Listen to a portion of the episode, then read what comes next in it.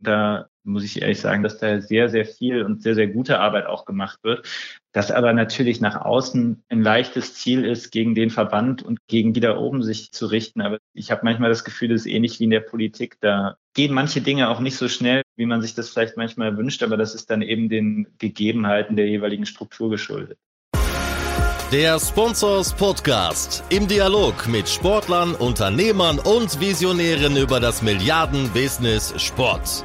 Mit Philipp Klotz und Daniel Sprügel. Hallo und herzlich willkommen zum Sponsors Podcast. Schön, dass ihr wieder mit dabei seid und zuhört. Ich habe heute wieder einen sehr interessanten Gast, einen, einen Wiederkehrer, fast schon äh, einen Stammgast. Da können wir uns ja vielleicht vorarbeiten hin.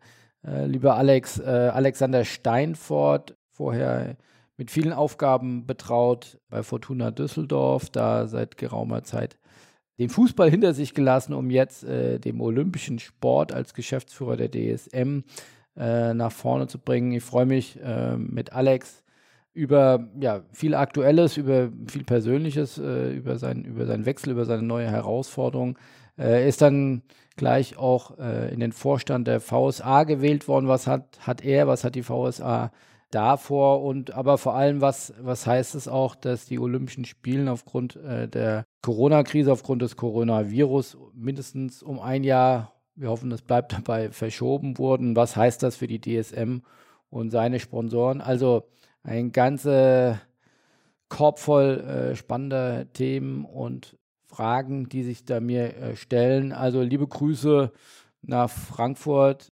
Ich hoffe, du kannst uns hören und äh, bist an Bord, äh, lieber Alex.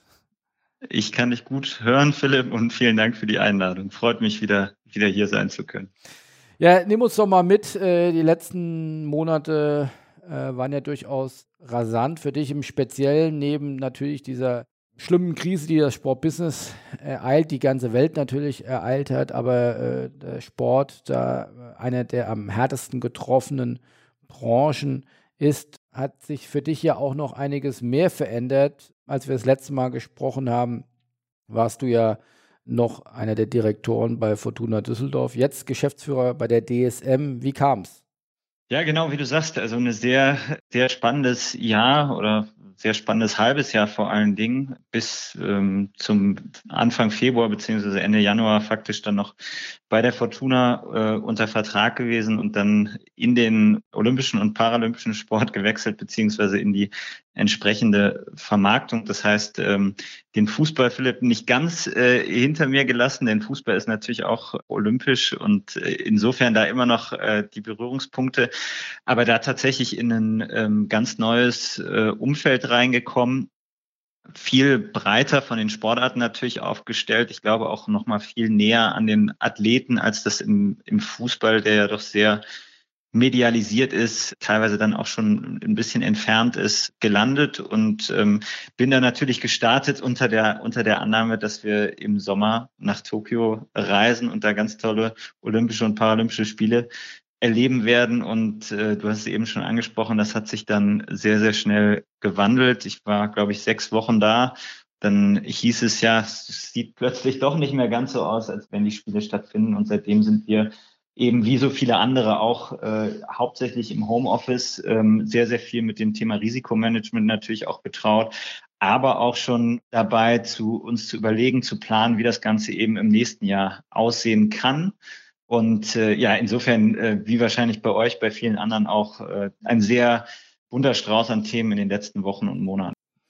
Gib doch noch mal so ein kleines Summary.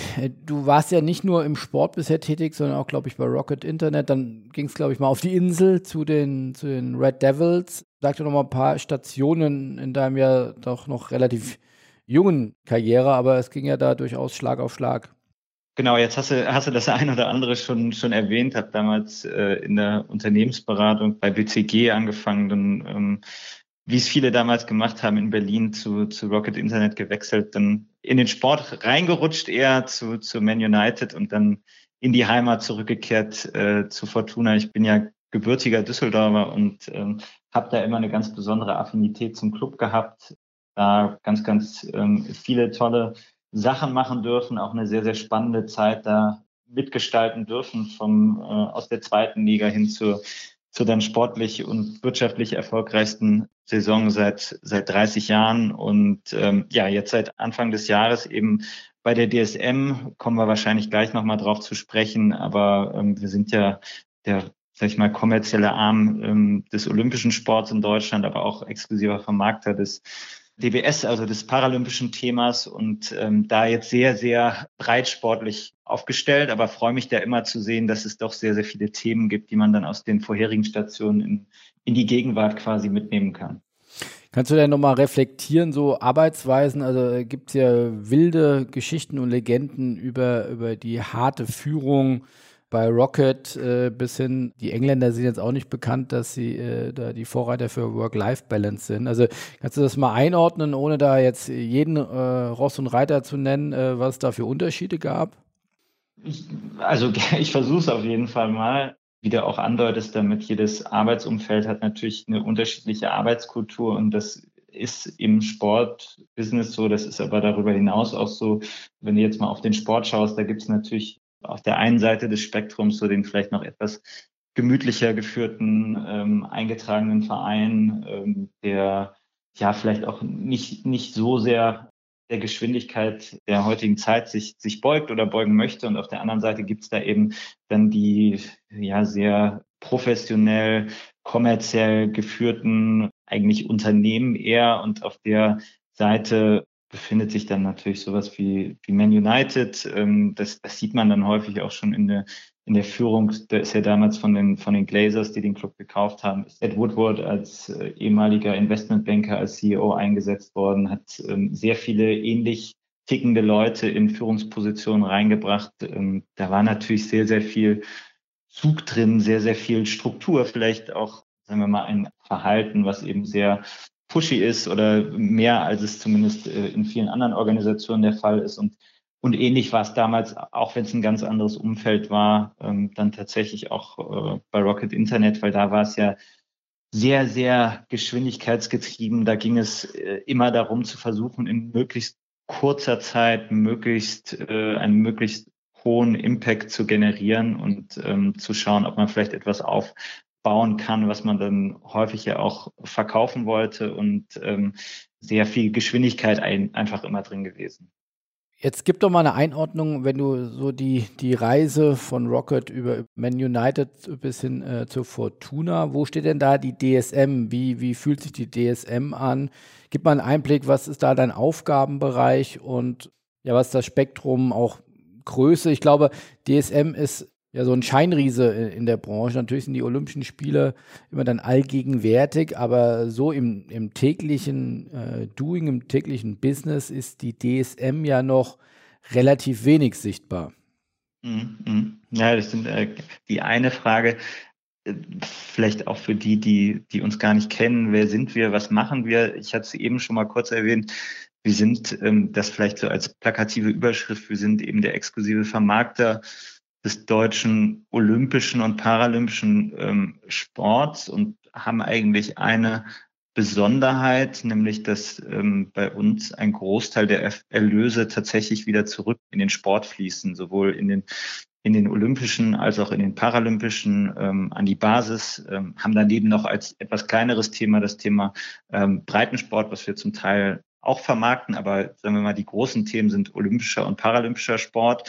Und, ähm, und du hast eben äh, von Scheinriese gesprochen, trifft es vielleicht insofern ganz gut, als dass wir tatsächlich ähm, nicht sehr stark nach außen auftreten, kommunizieren. Ähm, das wollen wir auch bewusst dann zu einem großen Teil den Verbänden überlassen, denn die sind diejenigen, die die Athleten stellen, die natürlich auch viel, viel organisatorisches machen. Ich glaube aber, dass wir mit unseren Partnern, wir haben im Moment ungefähr 50 Partner, ähm, würde ich, sag ich mal, mit meinem Blick jetzt so auf den deutschen Sport sagen, dass wir da vielleicht sogar die exklusivste Partnerfamilie im deutschen Sport haben. Also wir haben wirklich eine sehr, sehr große Anzahl an sehr, sehr großen Unternehmen von Adidas, Toyota, Sparkasse, Lufthansa, Telekom, Bahn, Schenker, also wirklich sehr, sehr, sehr, sehr viele bei uns an Bord und sind deswegen, würde ich zumindest behaupten, nach dem oder wenn meine Einschätzung nach, wenn wir den Fußball ausklammern, eigentlich so das, das größte Sportthema im Vermarktungsbereich in Deutschland. Und äh, was mache ich da? Ich bin ähm, eben jetzt äh, am 1.2. hinzugestoßen, bin in der Geschäftsführung ähm, schwerpunktmäßig für das Thema Vermarktung und Partnerbetreuung zuständig. Ähm, wir haben noch eine zweite Geschäftsführerin, Claudia Wagner, die da die Bereiche Aktivierung, ähm, Events betreut, das auch echt sehr, sehr gut macht. Also war da schwer beeindruckt von der, von der Qualität ähm, in der Arbeit, die da auch schon vorherrscht. Und so ein bisschen zeigt diese Zusammensetzung auf der Geschäftsführerebene schon, was eigentlich unser Schwerpunkt ist, nämlich und beziehungsweise was, welche Wichtigkeit wir wirklich dem Thema gute Partnerbetreuung, ähm, gute Sales beimessen. Also wir haben jetzt keinen COO oder keinen CFO auf Geschäftsführerebene, ähm, sondern das sind die beiden Themen, die uns wirklich, die unser absoluter Fokus sind ja, haben jetzt äh, da natürlich das Ziel, die Organisation, die Themen weiterzuentwickeln in den nächsten Jahren und ähm, auch einfach nochmal im, im deutschen Markt zu schauen, welche Partner wir da eben noch gewinnen können, aber natürlich auch für unsere Bestandspartner da einfach noch, noch viele tolle Stories zu schreiben. Und wer steht hinter der DSM, beziehungsweise wo, wenn du sagst, äh, das Geld wird dann äh, auch teilweise zurückinvestiert in den olympischen bzw. paralympischen Sport. Das hat ja dann wahrscheinlich auch viel mit der Gesellschafterstruktur zu tun. Wie sieht die aus? Wir sind zwar kein Teil des DOSB, aber wir haben eine sehr enge Verbindung zum DOSB. Wir sind eine Tochterorganisation der Stiftung Deutscher Sport, unser Gesellschafter, aber haben eben eine sehr enge Verbindung zum DOSB, aber auch zum DBS. Und ähm, wie bei den meisten Vermarktern ist es so, dass ein Großteil unserer Erlöse, sage ich mal, abzüglich unserer, unserer eigenen Kosten an, äh, an die Rechtehalter zurückgehen und die dann in den Sport, in die Strukturen reinfließen, um eben überhaupt möglich zu machen, was im Rahmen von den Olympischen Spielen, den Paralympischen Spielen, aber auch drumherum passiert und eben die ganzen Dinge zu ermöglichen, die ähm, die, die Verbände eben auf die Beine stellen. Das heißt, der Vermarktungseuro, den ihr erzielt, geht dann zurück zum DOSB und der DOSB verteilt das dann wiederum an die jeweiligen Spitzenverbände.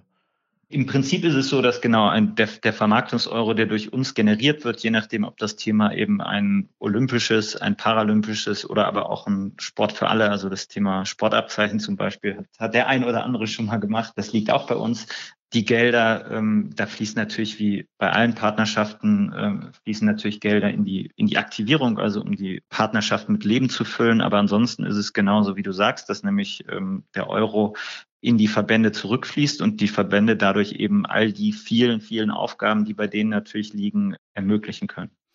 Kannst du eine, eine Benchmark geben, wo man sagt, äh, ist das jetzt umsatzseitig ungefähr so groß wie ein Fußball-Zweitligist ist, also sagen wir mal im Bereich 20, 30, 40 äh, Millionen Euro oder deutlich weniger oder deutlich mehr. Kannst du da eine Einordnung geben?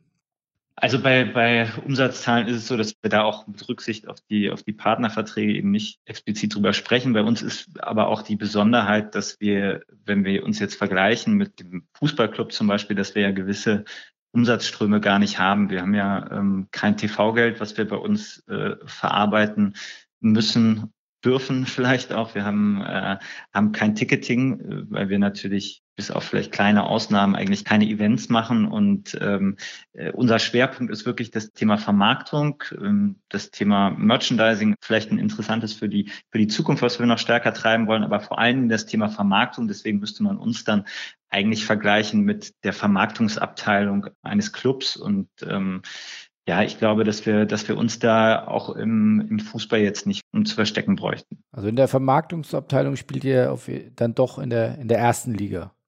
Das sagst du jetzt, aber, aber ähm, ich glaube, wir sind gut aufgestellt da, ja. Gehen wir da mal ins Detail was ich mich von außen immer so ein Stück weit frage, ihr habt ja gar nicht so die greifbaren Assets, mit großer Ausnahme natürlich der Olympischen Spiele, aber jetzt mal sicherlich ist das ein bisschen alte Weltdenke, wo man sehr die Assets äh, dann vermarktet hat, wie, wie Bande oder, oder Flächen und, und, und, und Reichweite.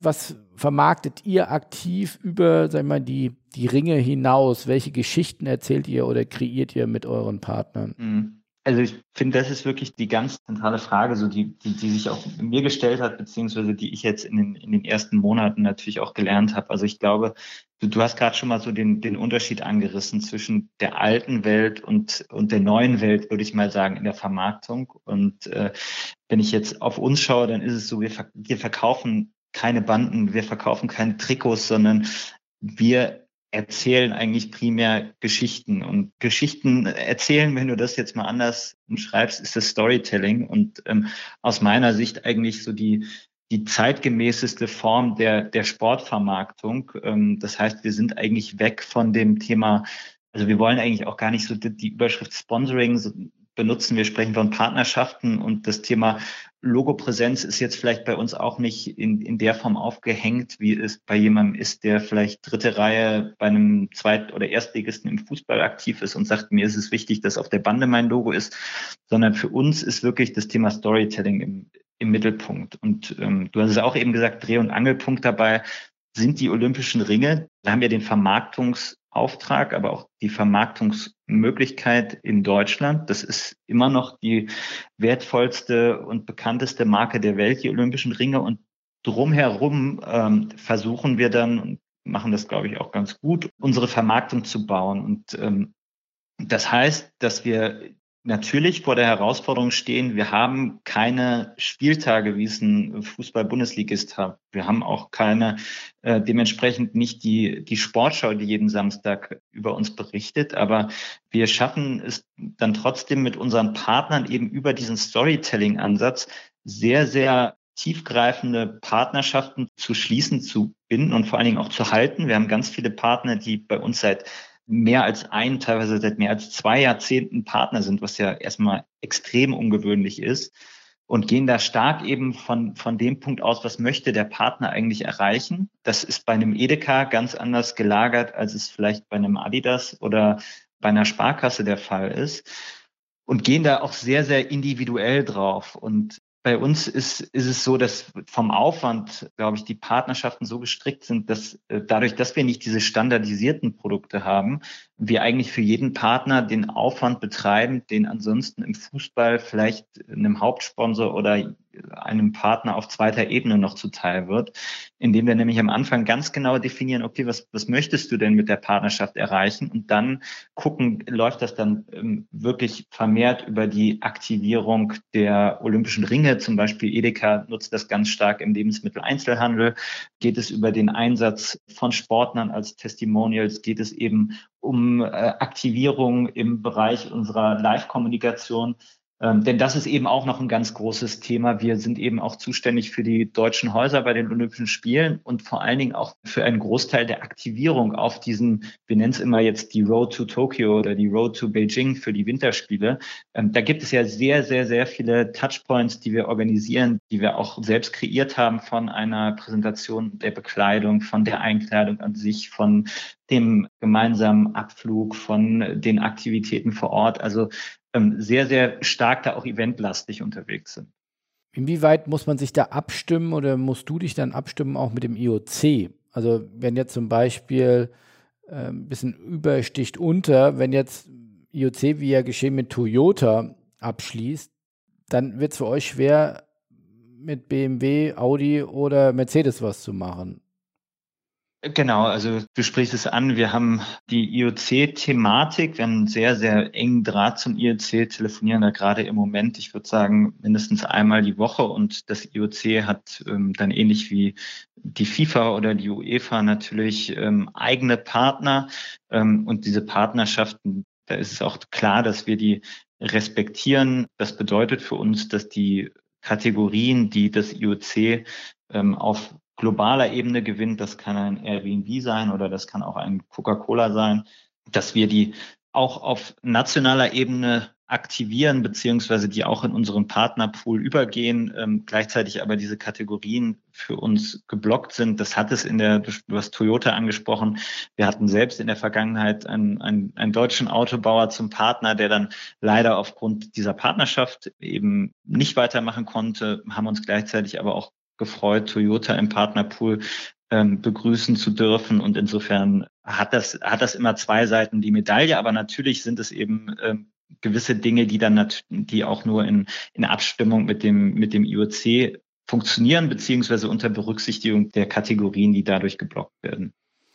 Und das heißt, ihr bekommt auch Anteile der, der Investments, die Toyota in das IOC tätigt, oder ist das einfach ein Teil des Spiels, wo man sagt, wir sind hier eine große Gemeinschaft und einmal profitieren wir durch die mhm. wertvollen Ringe und auf der anderen Seite müssen wir halt auch ein bisschen leiden, wenn das IOC äh, erfolgreich vermarktet?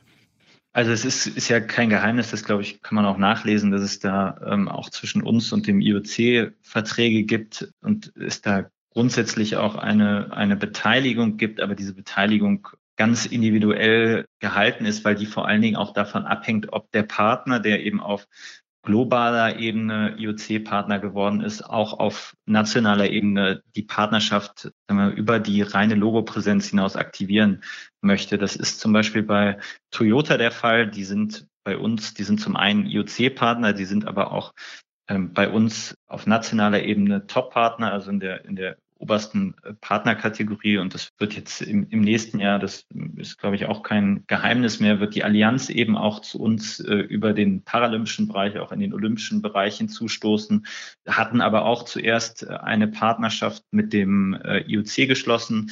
Aber das sind eben Themen, wo wir dann tatsächlich mit den Unternehmen selbst in den Austausch gegangen sind und besprochen haben, wie können wir da gemeinsam eine Partnerschaft schließen, die eben für den jeweiligen Partner in Deutschland noch mehr Sinn macht, weil es einfach natürlich mehr Leistungen sind, weil es auch eine ganz andere ähm, Aufstellung ist, als wenn man eben äh, nur, ich sage mal in Anführungsstrichen, nur sagen kann, wir sind Partner des IOCs. Das ist eine andere Ausrichtung, als wenn man dann eben ein sehr ähm, nationales und, und national fokussiertes Storytelling auch machen kann mit, mit den jeweiligen Athleten und mit der jeweiligen Unterstützung durch uns eben nochmal auf einer ganz anderen Ebene. Jetzt bist du ja nicht unbedingt dafür bekannt, äh, Bestand zu verwalten, sondern könnt ihr mir vorstellen, dass wenn du da antrittst, auch dann durchaus äh, gewisse Wachstumsambitionen hast. Wo siehst du das große Potenzial des Themas Olympia in Deutschland beziehungsweise auch der DSM jetzt sehr konkret? Also zum einen glaube ich, dass wir echt schon sehr, sehr gut aufgestellt sind. Ich hatte eben mal kurz über unsere, unsere USPs gesprochen und ich glaube, wenn man vor allen Dingen nochmal die Kategorien Glaubwürdigkeit dazu nimmt, in den Zeiten im Moment extrem wichtig aus meiner Sicht. Wenn man über sagen wir mal, gewisse Exzesse in anderen Sportarten spricht, da ist der olympische, der paralympische Sport ganz, ganz weit von entfernt. Ähm, ich habe das zum, jetzt glücklicherweise auch schon ähm, durch das ein oder andere Thema mitbekommen dürfen, dass da eben, sag ich mal, unheimlich authentische Markenbotschafter, wenn man so möchte, am Werk sind. Leute, wie du und ich, die mit beiden Beinen im Leben stehen, aber nebenher eben noch die, die Gabe haben, in einer Sportart extrem erfolgreich zu sein. Das finde ich ist noch ganz wichtig. Und das Thema nicht zu unterschätzen, und das ist dann so der große ähm, Block des paralympischen Themas, das sind natürlich zum einen auch Top-Athleten, zum anderen aber auch ganz wichtig, wenn man jetzt mal so aus Partner, aus Unternehmenssicht schaut, das Thema ähm, Inklusion, CSR, aus meiner Sicht gibt es da keine glaubwürdigeren, authentischeren Sponsoring-Inhalte, als das eben in dem Bereich der Fall ist. Und wenn du fragst, in was für eine Richtung ähm, soll es gehen, dann aus meiner Sicht, aber ich glaube, dass das teilen auch alle, die hier an Bord sind, dass wir, dass wir es schaffen, eben unsere USPs da äh, weiterhin und noch stärker in den Vordergrund zu stellen und vor allen Dingen auch äh, weiter den Weg zu beschreiten, auszubauen, der in den letzten Jahren eben angestoßen worden ist durch den Markenrelaunch. Also Team D oder Team D Paralympics, das war, war früher die deutsche Olympiamannschaft so sehr generisch und technisch und ähm, da gibt es eben seit 2017 beziehungsweise 2019 die neue Marke Team D, die bei den Athleten, aber auch bei den Partnern extrem, extrem gut angekommen ist, auch als sehr glaubwürdig eingeschätzt äh, wird und vor allen Dingen auch in der Breite. Also wir haben ja wirklich Männer, Frauen, wir haben groß und klein, wir haben Athleten mit Handicap und ohne Handicap für eine Diversität steht, die eben andere, sag ich mal, Sportarten ganz, ganz schwer nur leisten können. Und das noch stärker in den Vordergrund zu stellen und die Marke eben noch ähm, wachsen zu lassen äh, und weiter zu aktivieren, das glaube ich führt dann dazu, dass wir eben auch, so zumindest unsere Hoffnung, in den Partnerschaften da einfach auch die nächsten Schritte nach vorne machen. Jetzt bist du jemand, der Stichwort Berater, BCG oder, oder Rocket, die kommen ja extrem, wenn nicht sogar ausschließlich aus Zahlenwelten. Alles ist äh, quantifizierbar, ist zählbar, ist bestenfalls skalierbar. Jetzt kommst du in einen Bereich, wo du sagst, ich habe fast gar keine Assets, sondern ich verkaufe Stories. Wonach bemisst sich der Wert von so einer Story? Wie bemesse ich dann auch diese Sponsorings oder Partnerschaften, wie du die nennst? Äh, da kann ich ja nicht nur sagen, individuell ist ein ganz wichtiger Teil, aber am Ende des Tages muss ich auch einen Preis drunter schreiben. Wie beschreite ich oder du diesen Weg? Zahlen finde ich, finde ich immer extrem wichtig, aber ich, ich würde doch nochmal dann versuchen, ein bisschen zu korrigieren. Also wir haben schon ganz klar Assets. Wir versuchen nur diese Assets immer in, in eine gute Geschichte reinzupacken und nicht zu sagen, hier hast du die Assets und mach damit, was du möchtest, sondern wir versuchen die Partner eben nicht unbedingt an die Hand zu nehmen, aber gemeinsam mit ihnen da eben den, den besten ähm, Ansatz, der individuell für den, für den jeweiligen Partner passt, ähm, zu kreieren. Und wir haben natürlich Sichtbarkeiten rund um die Olympischen Spiele. Wir haben zwar nicht das, das Fernsehsignal, aber wir hatten jetzt für Tokio, das kann man ja glaube ich auch sagen, wir hatten das, das, das größte und ich glaube auch spektakulärste deutsche Haus geplant, was jemals stattgefunden hätte, mit auch sehr viel TV-Sichtbarkeit in dem Rahmen in einer Zeit, wo jeder eben Fernseh guckt und wissen möchte, was bei den Olympischen Spielen passiert. Ähm, wir haben eben unsere Events, wir haben eigentlich einen sehr, sehr breiten Eventkalender über das ganze Jahr hinweg. Was habt ihr, Entschuldigung, wenn ich da, wenn ich da reinkriege, ja. was macht ihr für Events? Also dann eher so de, das Kaminfeuer schwerer Rotwein-Event oder, oder Sportevents? Was, was macht ihr für Events?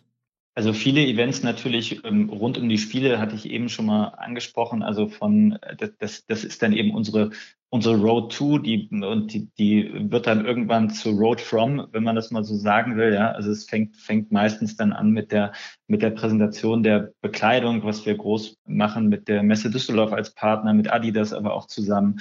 Ähm, dann werden die Sportler eingekleidet, dann ähm, gibt es eben eine gemeinsame Verabschiedung, dann vor Ort die ganzen Dinge, dann Wiederankunft, dann gibt es ein äh, gibt es gewisse Events, die wir mit den Sportlern, aber auch mit den Partnern zusammen machen. Das ähm, kann eine Team D-Party sein, die es, ähm, die es gab. Aber es gibt auch, sage ich mal, dritte Events, wo wir auch sehr präsent sind. Der Ball des Sports, ähm, die Verleihung des Sportball des Jahres. Also es ist wirklich, das kann ich jetzt, glaube ich, mhm. mit dem Blick auf, auf den Fußball sagen, dass das ist da ähm, doch, was, was das anbelangt, viel, viel dichter getaktet und auch von, den, von der Breite der Events doch ja noch ein, zwei Schritte weiter ist. Und das ist natürlich eine wichtige, sag ich mal, Asset-Klasse oder ein, das sind wichtige Teile des Vermarktungsprodukts. Wir haben natürlich auch äh, über unsere Partner die digitalen Reichweiten. Wir haben natürlich auch äh, klassische Dinge wie Printsachen und so weiter. Aber natürlich bei uns ist das Thema, ähm, wie schaffen wir es, das Ganze in eine für den Partner sinnvolle Geschichte zu, zu verpacken, ist einfach Natürlich aufgrund der anders gelagerten Grundausrichtung jetzt zum Beispiel im Vergleich zum Fußball ist natürlich umso wichtiger. Und ähm, da gibt's äh, wirklich ganz tolle Beispiele von Toyota, die tatsächlich dann äh, ihr, ihr Auto, äh, also die Team Deutschland Modelle auf den Markt gebracht haben, von Edeka, die, die wirklich sehr, sehr viel und ähm, sehr, sehr breit aktivieren am äh, Point of Sale mit den Sportlern zusammen oder auch ähm, mit Adidas, wo wir sehr, sehr lange, tiefe, vertrauensvolle Gespräche haben, wenn es darum geht, wie schaffen wir es eigentlich, die Emotionalität auch in der Bekleidung, die eben bei Olympia äh, überall im Fernsehen zu sehen ist, zu transportieren. Ähm, und da hat, wie gesagt, jeder Partner eine ganz eigene Zielsetzung und die versuchen wir, und das ist, glaube ich, für mich schon so die, die Unterscheidung zu den Umfeldern, die ich jetzt gesehen habe, entweder von innen oder von außen, versuchen wir da, glaube ich, einfach mit noch mehr äh, Detailverliebtheit und auch Kreativität mit den Partnern gemeinsam zu entwickeln. Und das schlägt sich dann, wie gesagt, nieder in den, in den Zahlen, die wir sehen, nämlich äh, Partnerschaften, die echt teilweise sehr, sehr lange schon laufen und sehr, sehr vertrauensvoll sind. Jetzt hast du vorhin angesprochen, Thema Markenbotschafter extrem glaubwürdig. Sicherlich kaufe ich sofort und ist ein sicherlich positiver Aspekt. Jetzt habe ich den negativen Aspekt. Die meisten Sportler sind im Vergleich zu den Sportlern, die du in das Ökosystem der Exzesse da vielleicht auch verortet hast, äh, eher unbekannt. Ja, also wer, wer kennt den Sperrwerfer, den Diskuswerfer, den nordischen Kombinierer im Vergleich zu den Cristiano Ronaldos oder, oder selbst den Jaden Sanchos dieser Welt? Mhm. Wie, wie löst ihr das Problem? Ja, ist eine super spannende Herausforderung für uns und äh, du hast damit natürlich grundsätzlich recht. Also in Franck Ribéry kennen jetzt wahrscheinlich mehr Leute als jemand, der vielleicht im Curling bei den Winterspielen ähm, stattfindet, also vom Namen, aber auch vor allen Dingen von, vom Gesicht her. Das ist unsere, unsere Herausforderung. Man muss natürlich auch realistischerweise sagen, wir haben viele Sportler, die auch sehr, sehr bekannt sind, sehr, sehr große Reichweiten haben. Das können unsere Beachvolleyballerinnen sein, das können unsere Eishockeyspieler sein. Das, also da gibt es einfach Tennisspieler. Fußball ist ja im Endeffekt auch olympisch. Da gibt es auch sehr, sehr viele bekannte ähm, Gesichter, aber in der Breite die Leute, die Athleten, Athletinnen und Athleten den, der Öffentlichkeit bekannt zu machen, das ist für uns, für die Verbände eine total spannende Herausforderung. Und ähm, ein Beispiel, wie wir es gemacht haben, war zum Beispiel zu den letzten Winterspielen mit Adidas zusammen eine große Kampagne gefahren, auch sehr, sehr groß ähm, plakatiert worden ähm, mit einer, einer großen Agentur zusammen, wo es eben hieß, zeig mir dein Gesicht. Und die Sportler wurden wirklich in diesem ja, dann äh, nachher wirklich sehr, sehr bekannt gewordenen Adidas Hoodie groß plakatiert worden und da waren es die Wintersportler, die natürlich damit noch mehr, sage ich mal, zu kämpfen haben, weil sie zum Teil ihren Sport unter einem Helm äh, absolvieren und da natürlich der Wiedererkennungswert umso schwieriger ist. Und da war eben der Ansatz zu sagen, okay, wir drehen es bewusst um und stellen das Gesicht mal in den Mittelpunkt und sagen, Normalerweise bist du, ähm, bist du unter dem, unter dem Helm äh, fast schon ein Stück weit versteckt, aber hier geht es jetzt darum, euch in den Mittelpunkt zu stellen. Und das ist ja auch von uns, glaube ich, ein ganz großer Ansatz, gemeinsam mit den Verbänden da wirklich immer den, den Sportler in den Mittelpunkt zu stellen. Und da gibt es natürlich einzelne Sportarten, wo das einfacher ist und andere, wo es schwieriger ist. Aber ähm, es gibt in jeder Sportart äh, so tolle Charaktere, dass das eigentlich immer gut funktioniert, aber trotzdem auch für uns in Zukunft weiter eines der großen Herausforderungen und Aufgaben ist, das eben noch weiterzutreiben. Inwieweit kann man da auf die Reichweiten der einzelnen Sportler zurückgreifen oder die mitvermarkten? Ich könnte mir vorstellen, das ist ja ein riesiger Flickenteppich. Über wie viele Sportler reden wir bei Olympischen Spielen? Das sind Hunderte. Genau, beim Sommer wären es jetzt äh, so rund 400 gewesen, die hingefahren wären. Oder hoffentlich jetzt im nächsten Jahr hinfahren. Ja. ja. Aber wie, wie kriege ich das hin? Da hat, der eine hat 500, 5000, vielleicht sogar 50.000 Follower. Mhm. Geht es den Sponsoren vielleicht auch gerade um so kleinere Reichweiten, die sich dann gut kombinieren lassen, addieren lassen? Arbeitet ihr da auch dann mit, mit Paid-Kampagnen oder ist das, ich weiß wieder viele Fragen auf einmal, aber es sprudelt da aus mir raus, äh, oder sind es dann ausschließlich die organischen Reichweiten?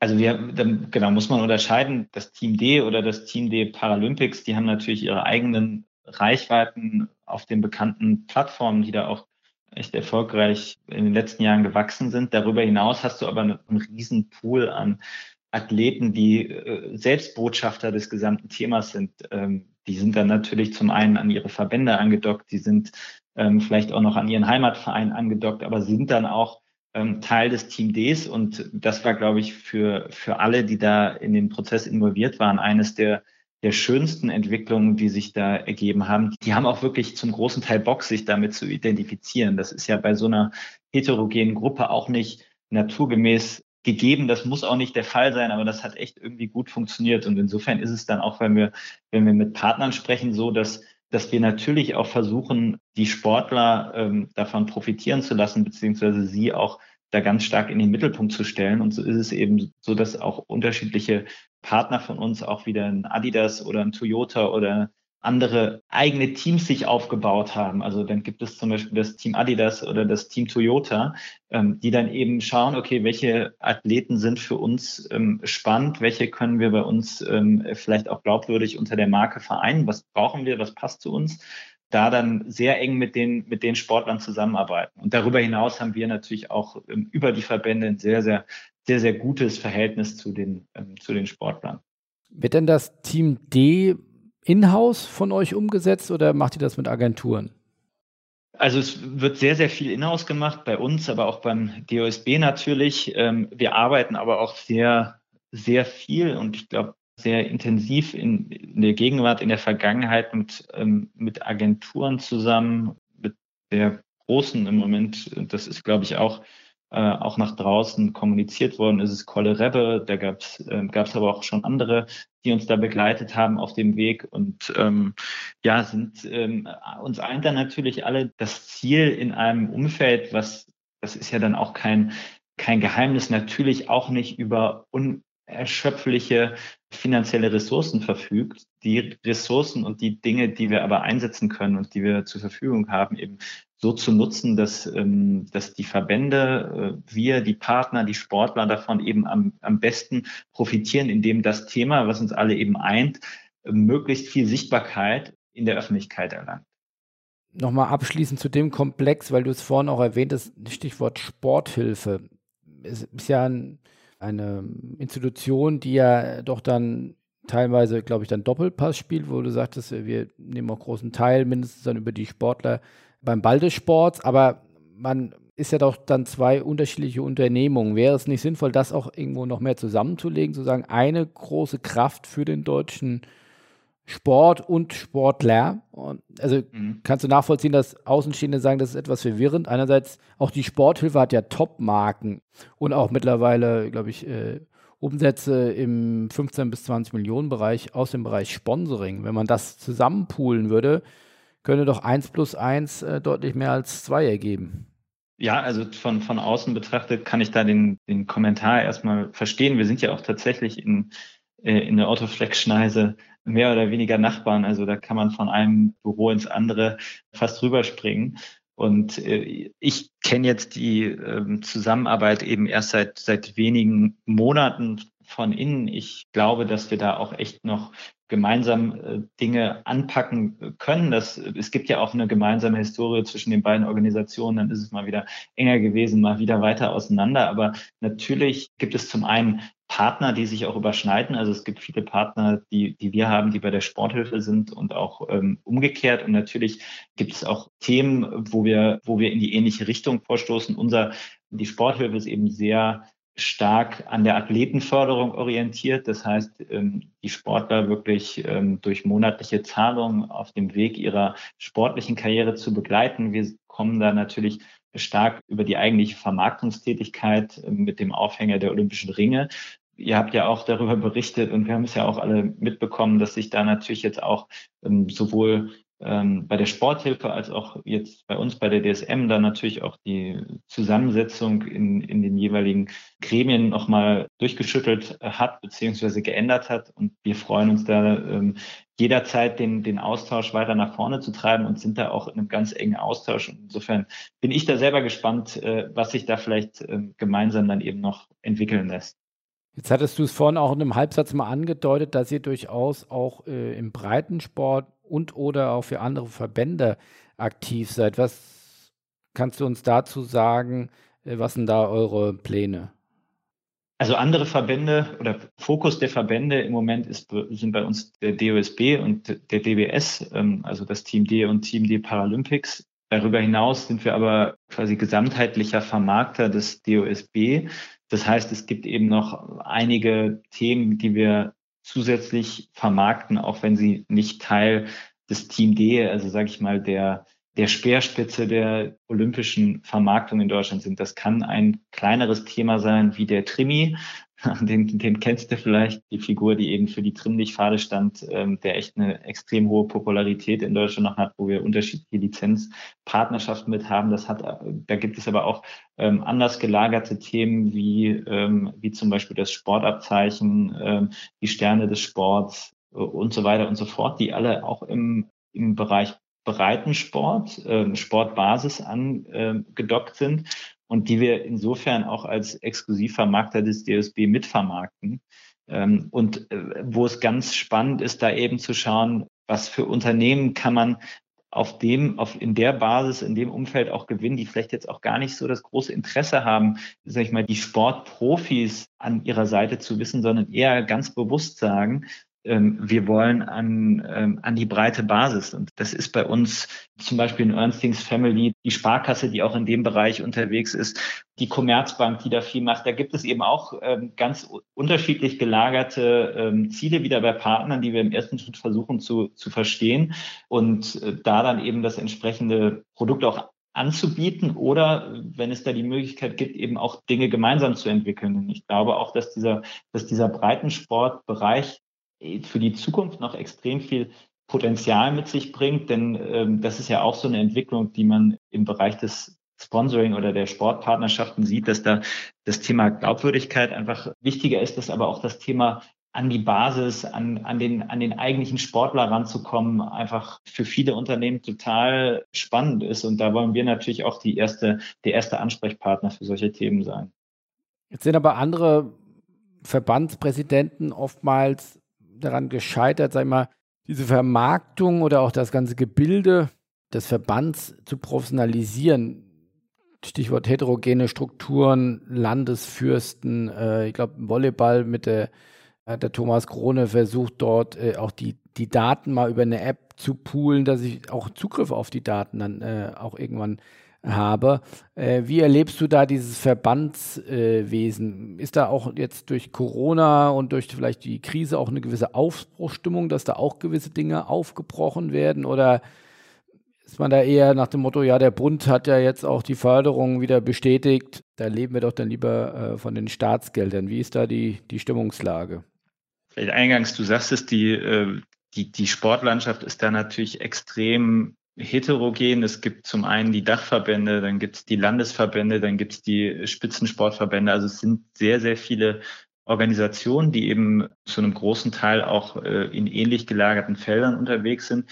Ähm, ich kann jetzt gar nicht so sehr für die, für die einzelnen Verbände sprechen. Da könnte ich vielleicht noch den Fußball beurteilen äh, oder die einzelnen Fachverbände, da könnte ich den Fußball noch beurteilen. Ansonsten wird es da bei mir, fehlt mir da auch einfach die Einsicht. Ich kann primär für den DOSB und den DBS dann nur sagen, dass ich äh, da echt extrem beeindruckt war, wie da eben auch versucht wird, dieses, dieses Thema Professionalität weiterzutreiben, dann mit Alfons Hörmann und Veronika Rücker oder Thomas Urban beim DBS. Ähm, also da ist schon dieses Verständnis total vorhanden, dass natürlich die Entwicklung von Verbänden ein ganz großes und wichtiges Thema ist, ähm, das aber natürlich auch immer eine Riesenherausforderung ist. Ähm, deswegen gibt es da viele Diskussionen, da muss ich ehrlich sagen, da bin ich froh, dass wir dann eben eine eigenständige Organisation sind und uns eher auf unsere Themen fokussieren können. Aber ich schon das Gefühl habe, dass da sehr, sehr viel und sehr, sehr gute Arbeit auch gemacht wird.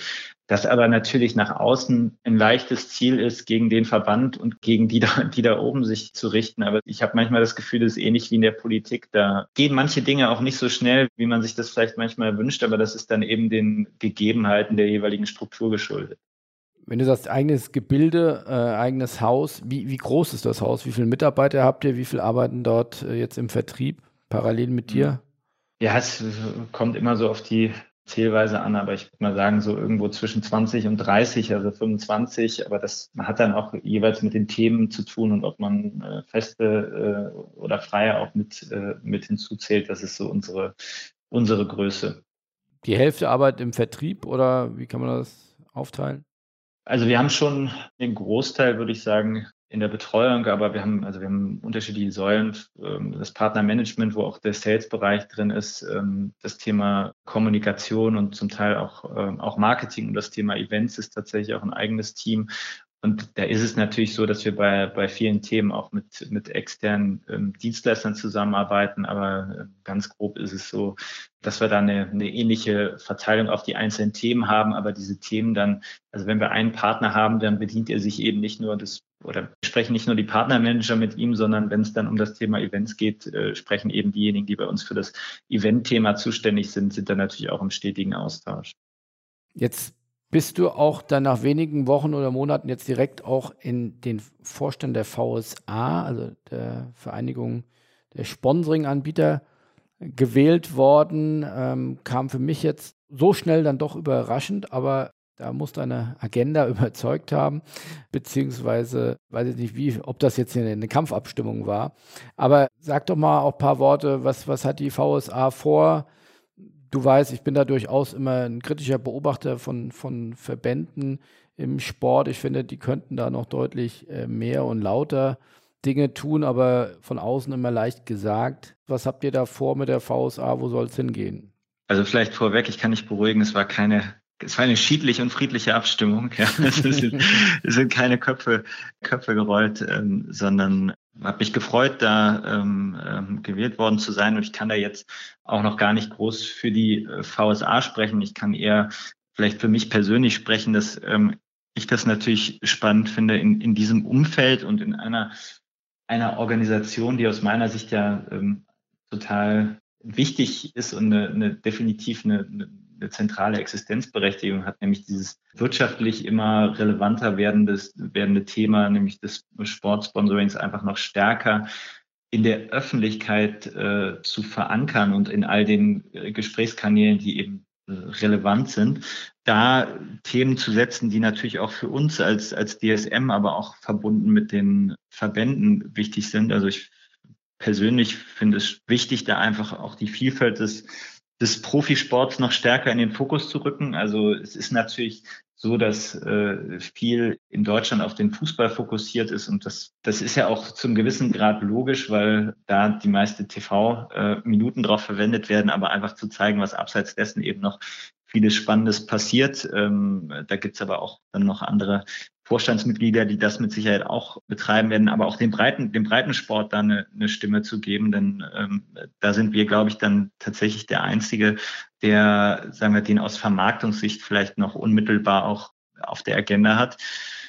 Und äh, wenn man dann so versucht, ein bisschen abstrakter zu sprechen, einfach in den Werbemarkt hinein vielleicht noch mehr das Verständnis der Vorteile äh, des Produkts Sport Sponsoring zu treiben, die da wären? Ja, ich, also ich finde, wenn du dir überlegst, warum machen Unternehmen, äh, warum schließen Unternehmen Sponsorings, da gibt es ja ganz unterschiedliche Motivationen. Aus meiner Sicht ist das aber immer noch und wird es auch in Zukunft sein, ein stark Branding getriebenes Thema es gibt ja auch manche Rechtehalter, die sagen, wir versuchen jetzt unsere sozialen Kanäle äh, um 20 Prozent zu steigern und dann werden wir da vielleicht auch programmatisches Buchen zulassen und dann zahlt vielleicht auch immer jemand 5000 Euro für einen Post, obwohl er nicht unser Partner ist. Ich glaube persönlich, das war wirklich nur meine persönliche Meinung, dass dieser Zug einfach gegenüber äh, einem Google oder einem Facebook äh, mehr oder weniger abgefahren ist, weil da kann ich eigentlich, wenn ich nach solcher Art der Partnerschaft suche,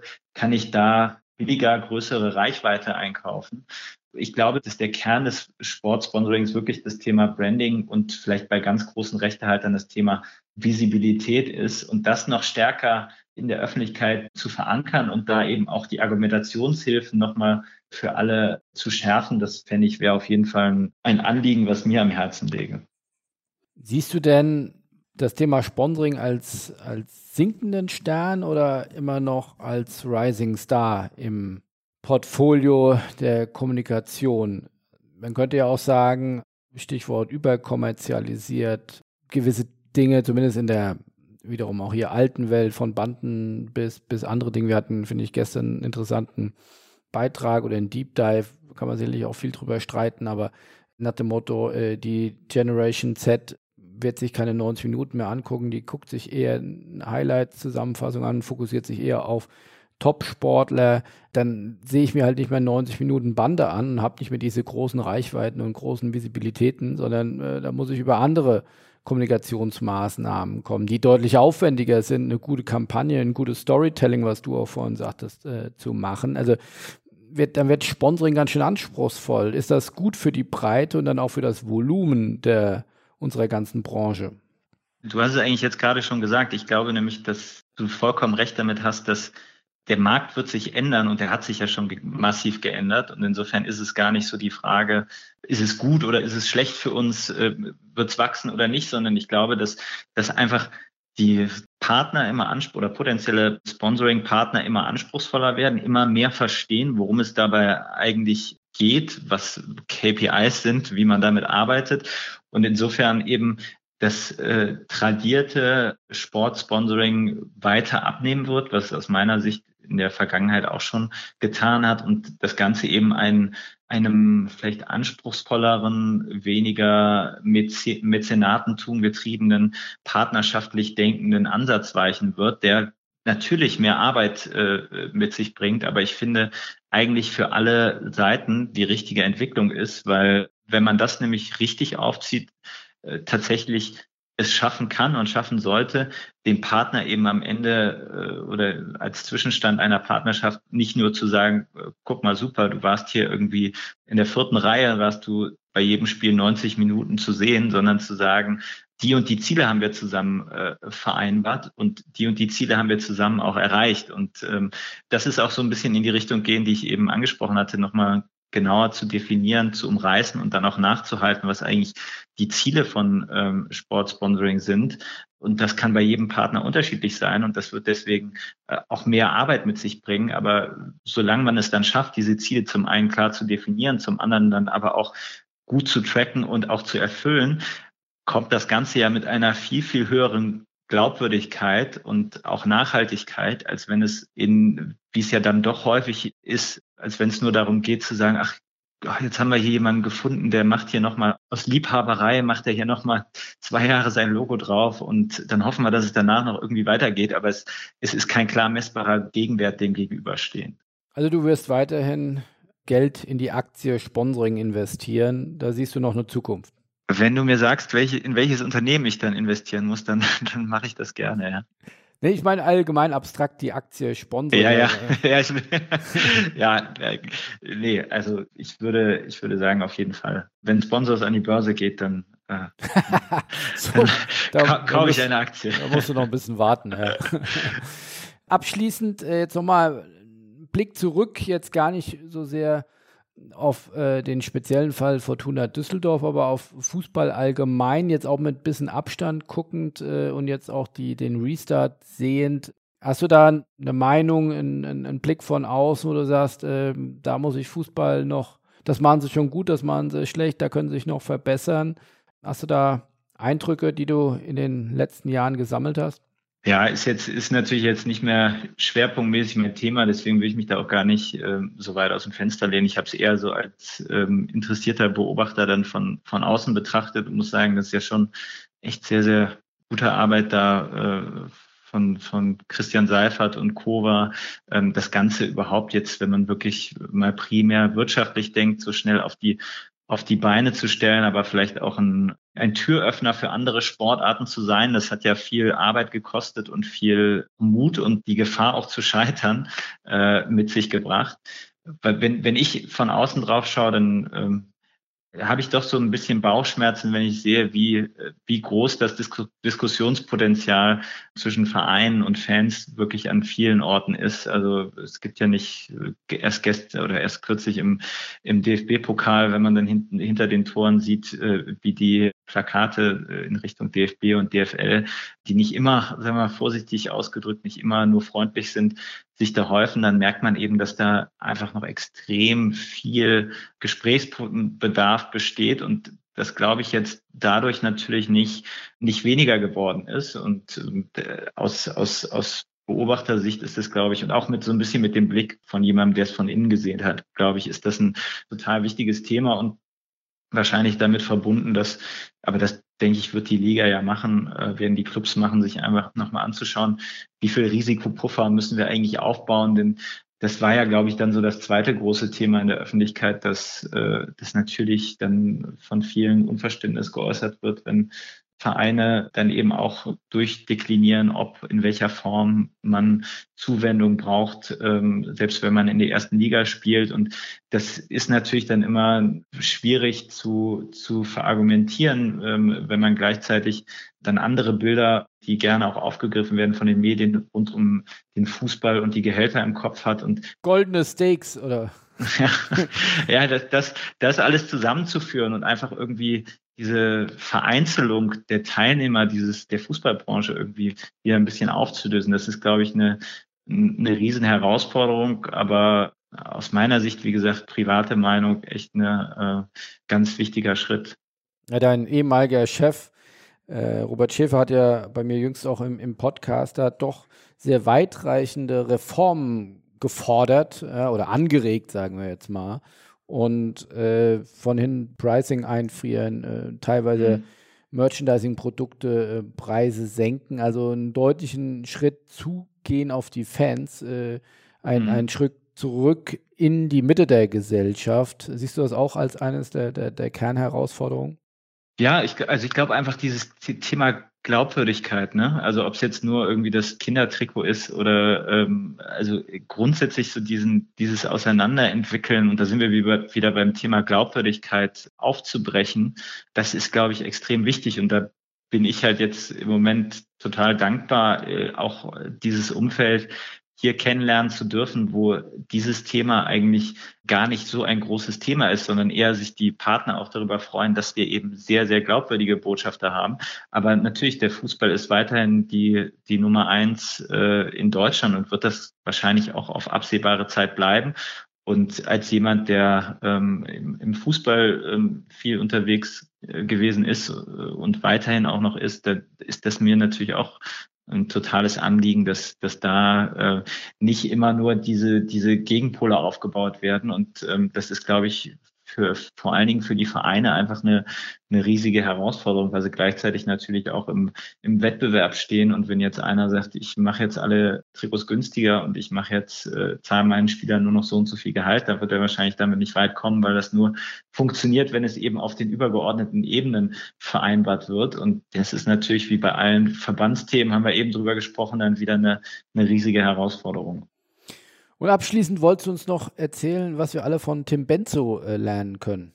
Ja, also es, ist, es war tatsächlich irgendwie eines der sehr, sehr schönen Beispiele. Wir haben eben darüber gesprochen, was wir versuchen im Rahmen unseres Team Ds, Team D Paralympics, wie wir versuchen zum einen Sportler abzuholen, äh, Mehrwerte ähm, für unsere Partner zu generieren, aber auch das Thema Markenbekanntheit, Markenemotionalität aufzuladen, ähm, ist, ist, glaube ich, ein ganz schönes Beispiel. Ich, der ein oder andere hat es vielleicht auch im, im, im, Sportstudio gesehen. Also wir haben da eine sehr enge Verbindung zu, ähm, zu Bensko. Das Ganze hat, äh, hat glaube ich, beim Sportler des Jahres in diesem Jahr angefangen, wo äh, Tim Bensko dann auch länger bei uns in der DSM-Lounge war und da auch viele, viele Sportler kennengelernt hat, sich da auch gute Freundschaften entwickelt haben, aber auch zu uns da einen sehr engen Draht aufgenommen. Und ähm, jetzt haben wir mit ihm eben länger rumgesponnen. Ähm, was können wir denn zusammen machen? Können wir da vielleicht auch ja gemeinsam in so schwierigen Zeiten vielleicht was auf die Beine stellen? Denn eins muss man ja wissen, wenn man äh, vielleicht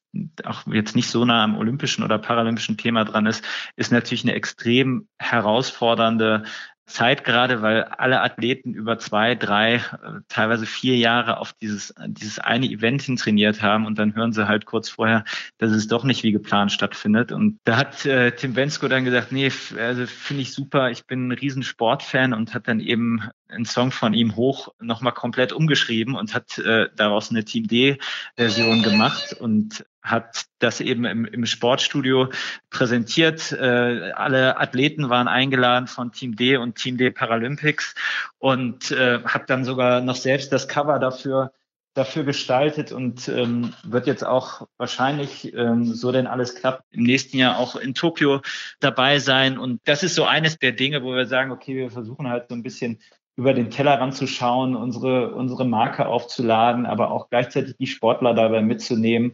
Und die, die Botschaft, die uns ja auch als, als Vermarkter, sage ich mal, ganz wichtig ist, nämlich zu sagen, das ist ein, eine unheimlich schwierige Situation für alle, die im Moment äh, mit dem Thema zu tun haben.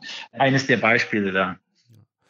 Dann drücken wir uns allen gemeinsam mal die Daumen, dass die Flüge nach Tokio dann bald wieder gehen und dass die Olympischen Spiele dann mindestens im nächsten Jahr äh, stattfinden und äh, die von dir versprochenen Goldmedaillen auch alle gewonnen werden und wir gemeinsam dann im Deutschen Haus zusammen feiern können. Sehr gut, Philipp. Das hoffe ich auch. Vielen Dank. Sehr schön. Dann auf baldiges Wiederhören und äh, weiterhin gutes Onboarding bei der DSM und äh, dann wie gesagt, alles Gute für den olympischen Sport und die Olympischen Spiele. In dem Sinne, auf sehr bald. Danke, Philipp. Tschüss.